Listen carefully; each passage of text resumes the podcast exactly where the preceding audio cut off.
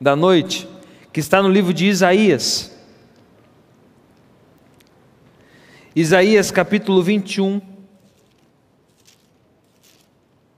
Eu quero ler com você uma frase que quando eu li, sabe aquela, fra aquela frase que solta ao seu ouvido assim, e você para para pensar? Essa foi uma das frases que eu parei e tive que pensar muito depois de lê-la. Se você não trouxe, não tem problema que nós vamos colocar aqui para você ler conosco. Diz o seguinte, capítulo 21, verso 11. Isaías capítulo 21, verso 11, diz o seguinte: Sentença contra Dumá. Gritaram-me de Seir: Guarda, a que horas estamos da noite?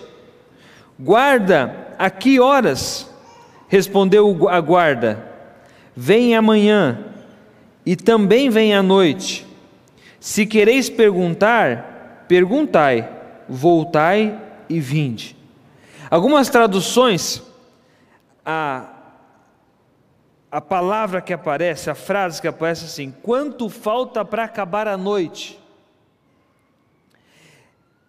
Esse bloco de livros, esse bloco de capítulos do livro de Isaías, é um bloco que é separado apenas para profecias, e profecias contra os inimigos do povo de Deus. E Deus começa a dar as suas profecias, se você prestar atenção no capítulo 21, tem ali profecia contra a Babilônia, agora profecia contra Dumá, que é essa que nós lemos. Depois você encontra profecia contra a Arábia, temos profecias contra Tiro e várias outras outras outros povos que eram contra o povo de Deus. Também temos aqui profecias contra Jerusalém, que era o povo de Deus ali. Mas essa em especial, falando esta frase, que horas a noite vai acabar, me chamou muito a atenção. Porque eu parei para pensar, poxa, eu penso isso às vezes. E eu comecei a estudar e tentar identificar o porquê que ele escreveu isso. O que estava passando pela cabeça do profeta, o porquê que Deus mandou essa mensagem para esse povo. E eu cheguei a algumas conclusões. Primeiro, Dumá. Quem era Dumá? Dumá era um povo, uma civilização, que os próprios teólogos têm alguma divergência contra, é, com, com respeito a ele, porque esse povo já está extinto. Alguns afirmam que Dumá era símbolo de Edom. Outros dizem que Dumá era um povo tão pequeno que se juntou com o povo de Edom mas sendo o povo de Edom ou se juntando com o povo de Edom, uma certeza nós temos. Porque historicamente o povo, a nação de Edom e de, e de Dimá, Dumá, foram extintas no ano 70, na destruição de Jerusalém. E quando a gente encontra, quando eu li esse texto, eu comecei a pesquisar sobre Dumá, é, veio outra Outro detalhe é que esse povo era descendente de Esaú, irmão de Jacó, irmão gêmeo de Jacó. Enquanto Jacó decidiu seguir os passos do Senhor e continuar na genealogia do Senhor, continuar levando o nome do Senhor, esse homem tomou a decisão de seguir outros caminhos. E acabou que, enquanto Deus olhava para Jerusalém e ele dava broncas para Jerusalém, chacoalhões, como nós falamos semana é, ontem, sobre os chacoalhões que nós recebemos de Deus, e esse povo voltava a fazer a vontade de Deus, o povo de Dumá, ele tomava os chacoalhões, mas ele estava decidido em fazer o que não era correto. E esse povo foi extinto no ano 70. Mas eu queria é, que você refletisse um pouco sobre a mensagem dele tem uma sentinela, um guarda que está olhando toda a volta da cidade e ele pergunta: é, até quando vai isso que nós estamos passando? Até quando, quando durará a noite que nós estamos passando? Na verdade, eles estavam passando por uma opressão. A Síria estava em volta deles, oprimindo eles para destruí-los. E agora um dos que estavam ali dentro olha para o sentinela, porque o sentinela conseguia enxergar além, conseguia enxergar fora do muro, e ele pergunta: Amigo, até quando vai essa noite que nós estamos passando? Até quando vai essa opressão? E a sentinela responde, é, passando, fazendo uma profecia. E ele diz o seguinte: Olha, a noite daqui a pouquinho vai embora, mas daqui a pouquinho ela volta de novo. E vai ser agora mais cruel do que essa noite que nós estamos vivendo. Isso profeticamente já aconteceu. Porque a Síria, que estava na época fazendo cerco contra eles, ela desistiu do cerco e foi embora. E quando eles foram embora, Babilônia veio e cercou mar e destruiu mar juntamente com o povo Edom. Mas essa frase continua na minha cabeça. Quanto falta para terminar a noite? Se eu vou falar em trevas, não é novidade para ninguém que a gente vive as mais densas trevas espirituais, morais, políticas. E eu acho que a gente poderia falar a noite toda sobre trevas que nós conseguimos identificar, escuridões que a gente conseguiria identificar em todos os cenários da nossa vida. Mas nós não estamos aqui para isso. Eu gostaria hoje de voltar um pouquinho para a nossa vida e para a Bíblia. Primeiro para a nossa vida, porque talvez você já fez essa mesma pergunta para Deus. A pergunta é: quanto falta para terminar a noite, Senhor? Sabe quando a gente faz essa pergunta? Quando um problema grande está acontecendo e a gente não consegue ver o final dele. Sabe quando a gente fez essa pergunta nesses dias? Quando a pandemia chegou e começou a trazer um pesadelo para nós. Pesadelo esse que foi levando pessoas queridas nossas. Eu tenho certeza que se não todos ou a maioria perderam pessoas queridas, ou alguém muito próximo ou um amigo. Eu estou dizendo isso porque não apenas a pandemia nos leva a essa pergunta, mas muitas vezes nós passamos por esses momentos que a gente pergunta para Deus: Senhor, até quando vai durar essa noite? Até quando eu vou sofrer e não vou ter resposta? Até quando o Senhor não vai é, acabar com essa situação na minha vida? Às vezes é um, um problema financeiro, que a gente, é, um dia desse estava conversando com um amigo, um amigo de oração, e ele fala assim, pastor, eu já te falei várias vezes isso, mas desde quando a gente começou a orar junto, a gente ora junto mais de anos, fala, pastor, esse problema financeiro é o único problema que eu tenho, que eu consigo identificar, por que será que ele não vai embora logo? Por que será que Deus continua dando o mesmo problema e eu tento me livrar dele e ele me insiste em ficar? Parece que ele se sente exausto quando ele fala assim: até quando isso vai assombrar a minha vida? Às vezes é, uma, é a área da saúde, uma doença que alguém muito querido é acometido, e começamos a perguntar: até quando a gente vai lutar contra essa doença? E parece que a gente não ganha. Às vezes parece que ela vai embora, mas depois ela volta pior do que está. Às vezes é dentro da nossa casa, da nossa família, um problema familiar é uma bomba que explode que você não, não consegue ver saída, não consegue ver solução, e a gente começa a fazer a mesma pergunta: Senhor, até quando ou quanto falta para terminar essa noite que eu estou vivendo? Talvez alguém veio aqui hoje com uma pergunta dessa no coração: Senhor, eu estou cansado de lutar contra isso e não consigo ver saída. Até quando eu vou lutar contra isso? e como essas perguntas são similares, eu fui fazer uma, uma pesquisa sobre o conceito de noite na Bíblia. Eu quero compartilhar com você algumas descobertas, mas na verdade só se tornou descoberta quando eu li um artigo, um texto de um psicólogo norte-americano muito conhecido chamado David Mayer. E esse texto tem como título Paradoxo da Nossa Era. Eu quero ler com você que diz o seguinte: o paradoxo da nossa era é que gastamos mais, mas temos menos. Compramos mais, mas desfrutamos menos. Temos casas maiores e famílias menores. Mais conveniências, mas menos tempo. Temos mais remédios, mas menos saúde. Lemos muito pouco, assistimos muita TV e muito raramente oramos. Multiplicamos nossas posses, mas diminuímos nossos valores. Esses são os tempos de homens altos com caráteres pequenos, lucros enormes e relações superficiais.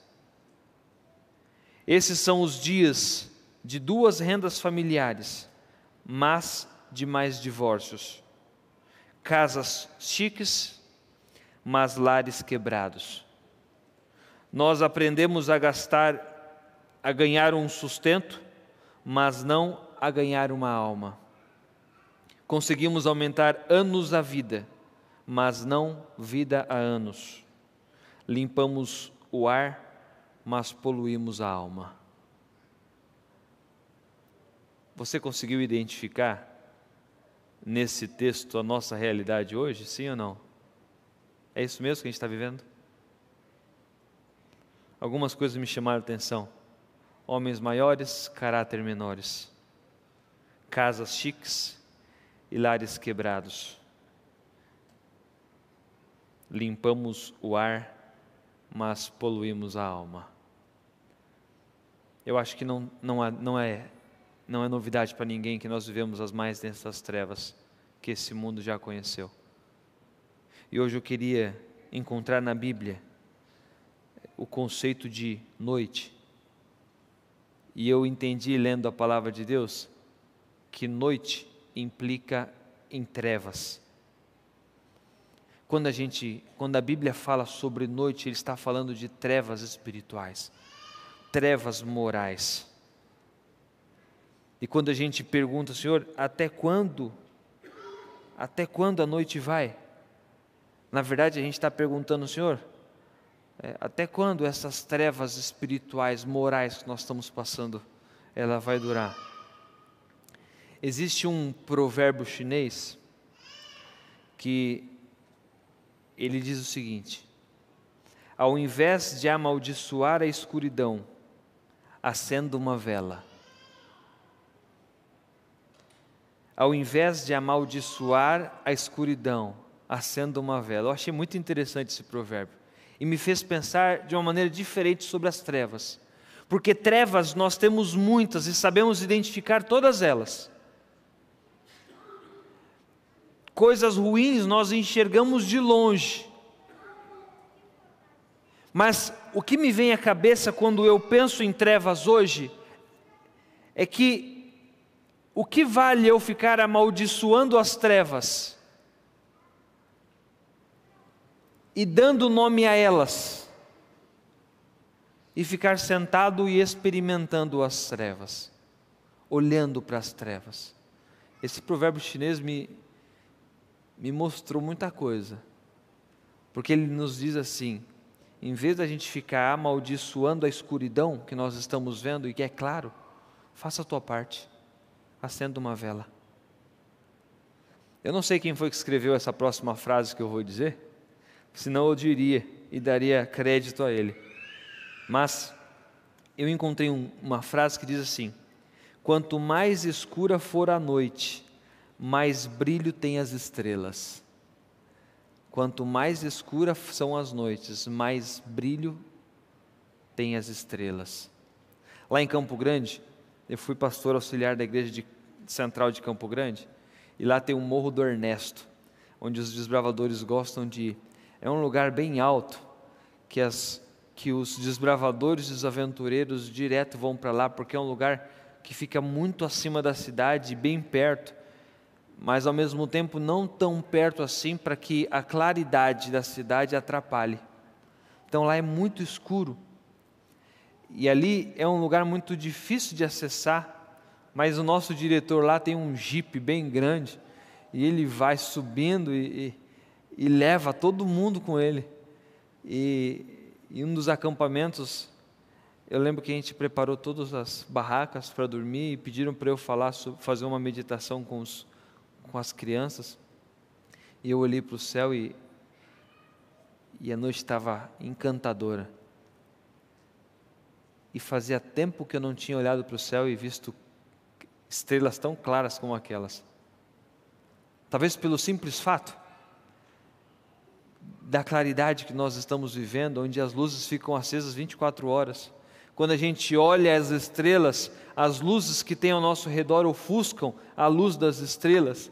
Mas lá naquele local, naquela noite, eu lembro que eu deitei num, num lençol no chão e, não, e nem deu vontade de ficar dentro de barraca para dormir, porque olhando as estrelas, você começa a, a ver a imensidão de tudo. Quanto mais escuras são as noites, mais brilhantes são as estrelas. Eu estou dizendo isso porque quando você abre a Bíblia e você começa a estudar a Bíblia, você começa a perceber que em meio à escuridão desse mundo, mundo de trevas, de pecado, de dor, mundo esse que desde o começo tem profecias contra os povos do mundo que destrói, os povos que trazem calamidades, e eu percebi que até mesmo nesses momentos tão cruéis, nós enxergamos pontos de luz surgindo. Quer um exemplo? José, na escuridão do Egito, ele, em vez de participar das orgias e das, dos pecados do Egito, ele decidiu acender uma vela. Foi ou não foi? Ele falou assim: Eu não vou me contaminar com isso. Quanto maior, presta atenção, quanto maior escuridão existir, maior é o brilho das estrelas. Por isso que José marcou a geração do Egito. Quer ver outro nome? Daniel. Daniel foi outro, levado cativo. E ali em Babilônia, quanto Medo-Pérsia, ele decidiu não se contaminar e ele ser uma luz no meio da escuridão. Quer ver outro nome? Esther. Deus usando aquela mulher no meio da escuridão para ela brilhar. E se eu perguntar para você, cada um disser, dizer um nome bíblico que foi uma luz, tenho certeza que cada um teria, porque vários são aqueles que decidiram ser luz em meio às trevas. E não apenas na Bíblia, mas a Bíblia ela parou de ser produzida, os homens e mulheres continuaram a ser luz. Martim Lutero foi ou não foi uma luz no meio, no meio da escuridão? Lógico que foi. Quantas pessoas Deus usou, quantos homens e quantas mulheres decidiram ser luz no meio da escuridão desse mundo? Às vezes é muito mais cômodo a gente olhar para a escuridão e amaldiçoar o pecado dos outros, dar nome a cada um deles. Mas parece que Deus olha para a gente e fala assim: esquece da escuridão, para de ficar se importando com escuridão, decida ser luz. Porque quanto maior são as trevas, maior os brilhos das estrelas.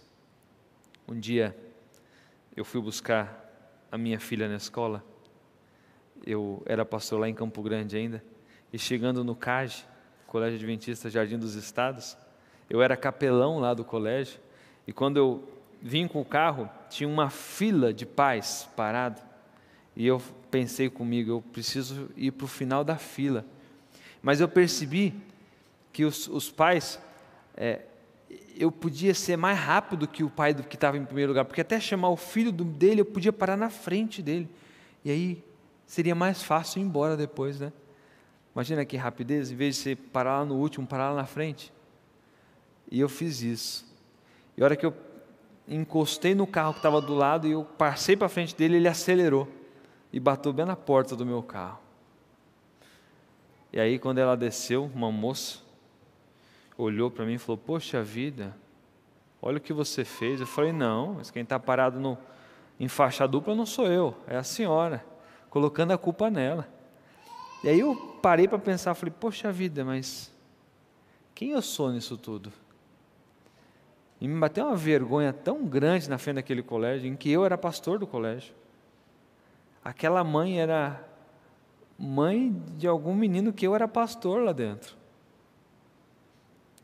Mas sabe, a gente precisa tomar muito cuidado, porque a gente nunca tem a primeira boa impressão que a pessoa pode ter da gente. A gente nunca tem uma segunda chance para ter uma boa, a primeira boa impressão, não existe. A gente precisa estar atento para ser luz em todos os lugares, porque as pessoas observam o que a gente faz, como a gente fala, como a gente veste, como a gente trata as pessoas. Ser luz significa andar na contramão desse mundo. Que desafio! Que desafio! Só que a Bíblia nos apresenta que a vontade de Deus é que a gente seja luz. Eu quero convidar que você leia comigo um texto bíblico que está em Romanos, capítulo Efésios, desculpa. Efésios capítulo 5, verso 8.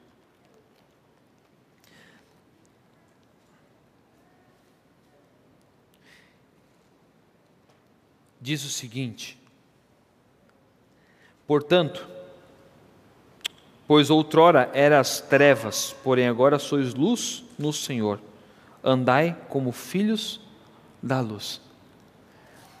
Ele olha para os novos conversos da igreja e ele fala: Olha, antigamente, quando você não conhecia o Senhor, você era trevas, você fazia parte das trevas, mas agora que você conhece o Senhor e o Senhor é a luz, você se tornou o que agora?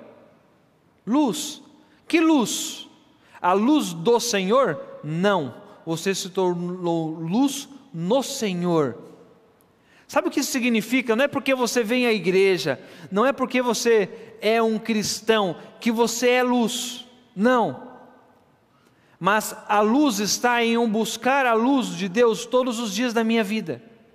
A luz está eu, eu me alimentar da luz do Senhor, porque nós nos tornamos luz no Senhor. Quando estamos no Senhor, nós somos luz.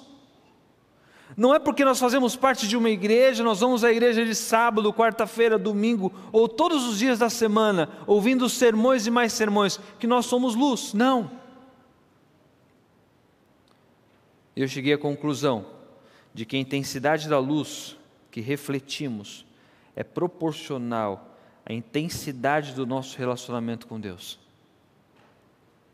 A intensidade da luz que refletimos, ela é proporcional ao, à intensidade do nosso relacionamento com Deus.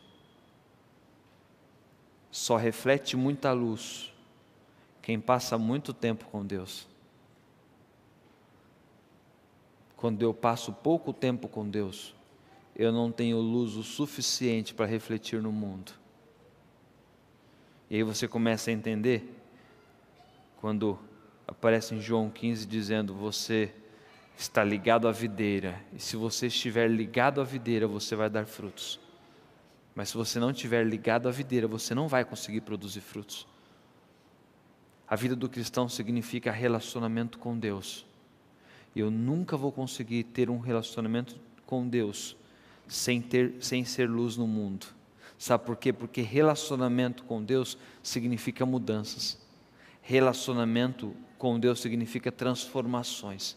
Relacionamento com Deus significa poder que Ele nos dá através do Santo Espírito dele sobre a nossa vida.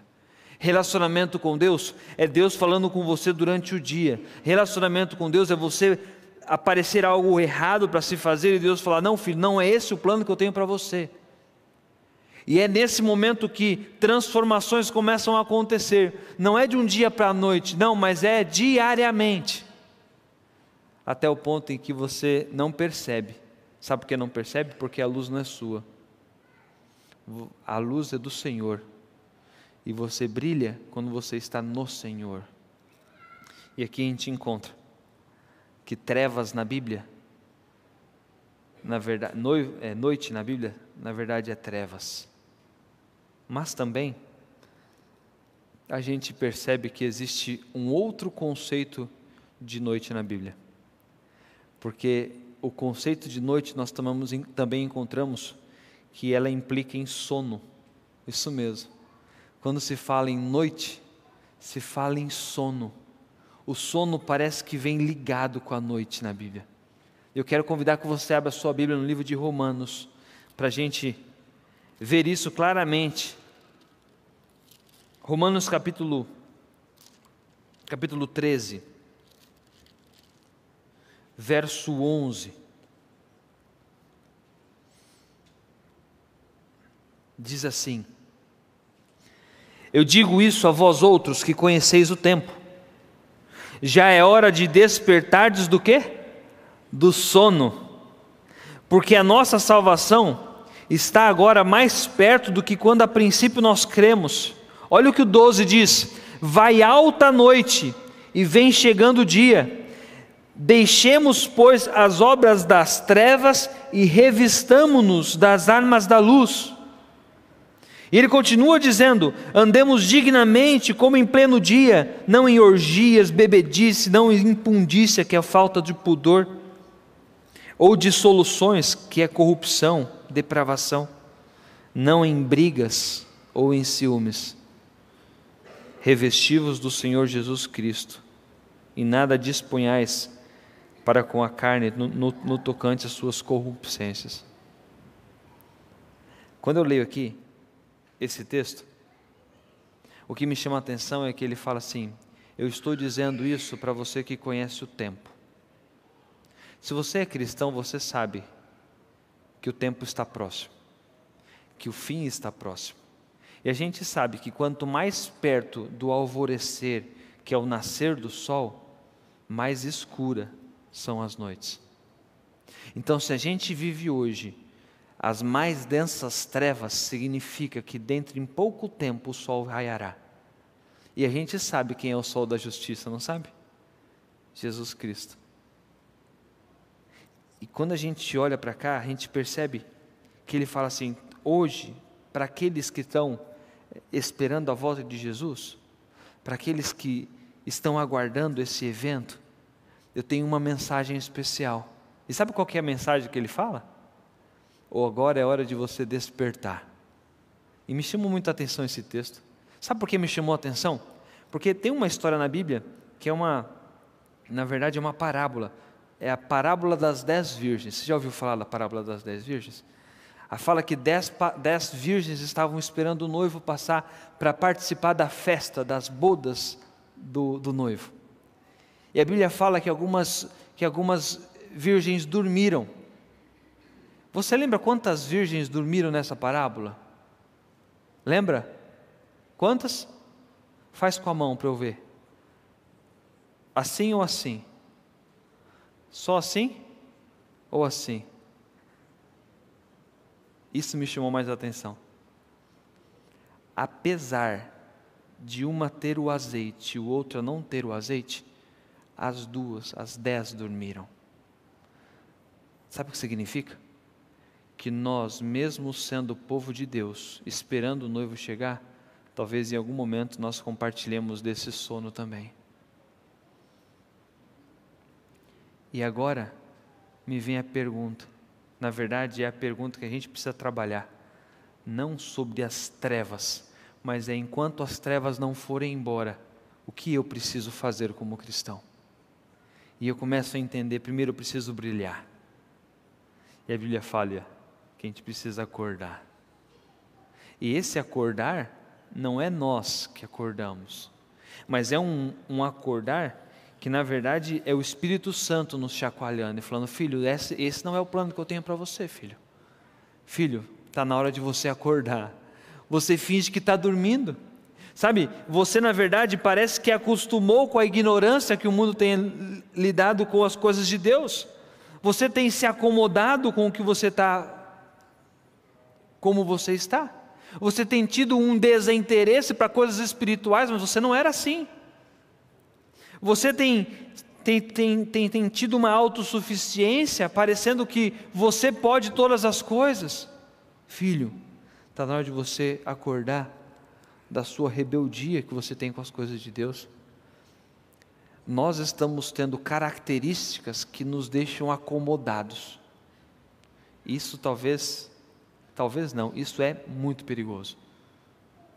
Porque é nessa acomodação que o sono vem. E esse sono faz com que a gente adormeça, em vez de brilhar nos momentos mais de maior trevas nesse mundo. Se você lembra da história de Abraão e Ló, Ló era seu sobrinho, ele olha assim e fala: Filho, escolhe o lugar que você quer ir. Eu estou indo para Canaã, mas se você quiser, você pode ficar por aqui mesmo. Ele olha algumas campinas elas eram tão bonitas, eles eram tão formosas, ele falou assim: Não, tio, pode ir para lá que eu vou ficar aqui mesmo. A Bíblia fala que ele fica e ele se instala em uma cidade e nessa cidade ele começa a ter, ter links, eles começam a ter conexões com aquela cidade. E a Bíblia fala que Deus chega para Abraão e fala: Abraão, eu vou destruir Sodoma e Gomorra. Ele fala: Não, mas eu tenho um sobrinho meu lá. Ele falou: Então, tá bom, eu vou, eu vou lá e eu vou salvar esse teu sobrinho. E a Bíblia fala que quando Deus, em formato de anjo, chega lá e eles recebem os anjos, Ló está sentado à porta de Sodoma e Gomorra. Me chama a atenção porque um filho de Deus no meio das trevas, ele não deveria estar sentado. Não, ele, não, ele não deveria. Talvez ele deveria ter encontrado ele pregando no meio da praça, mas sentado, ele que era para ser luz. O que me chama a atenção é que hoje, pessoas que são filhos de Deus, filhos e filhas de Deus, não de agora, foram dedicadas ao Senhor. Tiveram um encontro pessoal com o Senhor. Hoje se contém estar sentado, apenas recebendo o que Deus tem para ele e se sentindo feliz por apenas sentar e receber. Lendo esse texto, eu começo a entender que Deus deseja que nós, nesses últimos momentos de trevas nesse mundo, que a gente brilhe. Porque quanto mais escura for a noite, mais brilhantes são as estrelas. E Ele quer que a gente acorde dessa acomodação espiritual que nós estamos. Nos enchamos do Teu Santo Espírito e do poder vindo da palavra. E nós possamos brilhar no meio da escuridão desse mundo. Estava lendo um texto. Na verdade, é um fato fictício que eu li num dos livros, que chama, o livro chama O Retorno da Glória, da Casa Publicadora Brasileira. É, vende até aqui no nosso, na nossa loja Cel, se você quiser ter o contato. Mas eu peço para ler de forma integral, porque ele é muito interessante. Na verdade, esse fato, é, a realidade é que Satanás estava é, usando para intensificar os esforços para manter sonolento e dormindo as pessoas. E ele chama ali os seus, os seus demônios e começa a ter uma conversa com eles. E me chamou a atenção esse texto, mesmo sendo fictício, porque ele diz o seguinte: o fato é que Satanás convocou uma conversão, uma convenção mundial. E nos seus discursos a seus anjos ele disse o seguinte: Nós não podemos evitar, evitar que os cristãos é, evitar os cristãos de assistirem aos seus cultos na igreja. Nós não podemos impedi-los de terem as suas Bíblias e conhecerem a verdade, mas nós podemos fazer outras coisas. Podemos evitar que tenham uma experiência íntima com esse Cristo. Se eles alcançarem uma conexão com Cristo, o nosso poder para com eles estará quebrado. Deixe-os ter apenas um estilo de vida cristã, mas sem uma vida realmente com Cristo. Isso é o que quero fazer. Vamos criar distrações e evitar que tenham um encontro com o seu Salvador e mantenham uma conexão vital com Ele durante todo o dia. E aí um dos anjos pergunta assim: Mas e aí, o que, que nós vamos fazer para acontecer isso na vida deles? Satanás então responde e diz o seguinte: mantenha-os ocupados em coisas não essenciais à vida, e ocuparemos as suas mentes. Vamos tentá-los a gastar, gastar e gastar. Em seguida, pedir emprestado, pedir emprestado e pedir emprestado de novo Vamos convencer os maridos a trabalharem 10 a 12 horas por dia, 6 a 7 dias por semana, para que eles possam manter os seus estilos de vida. Mas eles não poderão passar mais tempo com os seus filhos. Assim, a família está, será fragmentada. Assim, suas casas não serão mais um lugar de paz. Sobrecarreguemos suas mentes de modo que não possam ouvir a voz do Espírito Santo. Que a voz que eles escutem seja uma voz de um rádio, de uma televisão, da internet, de música. E quando quiserem fazer música para Deus, o que o músico seja tocado pela sua vaidade. Manteremos sempre um aparelho ligado e o ser humano não ficará mais sozinho para ouvir o Espírito do Senhor com ele. No restaurante, na casa, no carro, sempre um som estará anestesiando a mente dele e cada minuto do seu dia, desde que ele acorde até a hora que ele for dormir. Preencheremos suas vidas com revistas e jornais. Bombardearemos suas mentes com notícias 24 horas por dia. Inundaremos sua caixa de e-mails com lixos eletrônicos. Ou talvez encheremos o seu WhatsApp de mensagens de todo tipo. Catálogos oferecendo produtos, promessas e falsas esperanças Deixaremos que voltem para suas casas exaustos, ansiosos e despreparados para os desafios da semana. Não permitiremos que visitem a natureza, enviar-nos-emos para os parques de diversões, eventos desportivos, concertos, cinemas, teatros, e quando eles se encontrarem, plantaremos as dúvidas sobre a comunhão espiritual e histórias que possam deixar a sua consciência culpada e emoções instáveis. Que sejam os defeitos do seu próprio, do, do seu próximo, assim não terão tempo de corrigir os seus próprios defeitos. Deixemos tentar ganhar almas, desde que procurem os seus próprios esforços e não os esforços em Cristo, pois assim estariam sacrificando sua família para o bem de uma causa maior, fazendo a vontade deles próprios e não a vontade de Deus. Então, estarão tão sobrecarregados que nos cultos não vão mais lembrar que, é, que serão cultos para Deus que devem fazer.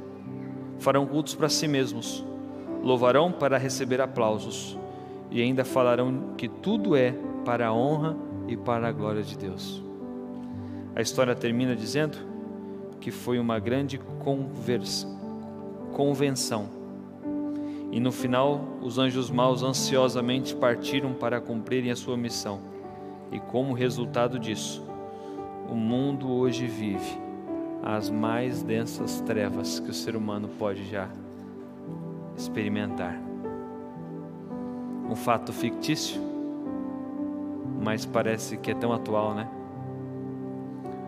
Parece que Satanás tem tido vitórias dentro do nosso meio, dentro da nossa família, tirando tempo de qualidade com os nossos queridos, trabalhando com ambições e egoísmos do nosso coração. E quando a gente se desconecta com Cristo, mesmo a gente tendo a palavra de Deus na mão, mesmo a gente indo à igreja, a gente não tem mais o poder de Cristo na nossa vida. Certa vez eu estava lendo a Bíblia eu quero ler o último salmo, o último texto que a gente vai ler essa noite, que é Salmo 18. Se você não tem ele rabiscado ou riscado na sua Bíblia, eu acho que é um bom momento de fazer isso. Salmo 18.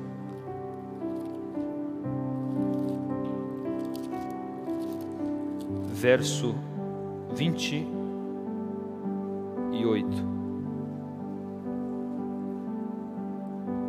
Salmista diz assim: Senhor, porque fazes resplandecer a minha lâmpada, o Senhor, o meu Deus, derrama luz nas minhas trevas. Vou ler de novo. Porque fazes resplandecer a minha lâmpada, o Senhor, o meu Deus, derrama luz nas minhas trevas. Eu sempre pensei que luz era derramado na gente para brilhar e salvar outra pessoa. Mas esse salmo me apresentou algo diferente. A luz de Deus, antes de salvar uma outra pessoa, ela vem para salvar a minha vida. Ela vem para salvar a sua vida. Eu não sei como é que anda o seu relacionamento com Deus. Eu sei que a gente tem tempo de para perder no WhatsApp, no Instagram, assistindo séries, vários compromissos que são bons para mim, como compromissos de trabalho, compromissos de escola. Mas eu quero te perguntar: será que a palavra de Deus é realmente importante para mim e para você? Que é tão importante assim a ponto de você cancelar alguns compromissos para ter um encontro real com Cristo? Porque eu não sei se você entendeu, a gente nunca vai ser um cristão de verdade se a gente não tiver um encontro com a palavra de Deus. Oração, você fala com Deus, mas Deus falar com você é através da Bíblia. E se você não parar um tempo do seu dia, abrir a Bíblia e falar, Senhor, fala comigo hoje, e ler a palavra de Deus e buscar orar para entender, convidar o, o Espírito Santo para ajudar você a entender, desculpa, mas a gente nunca vai ter poder para nada.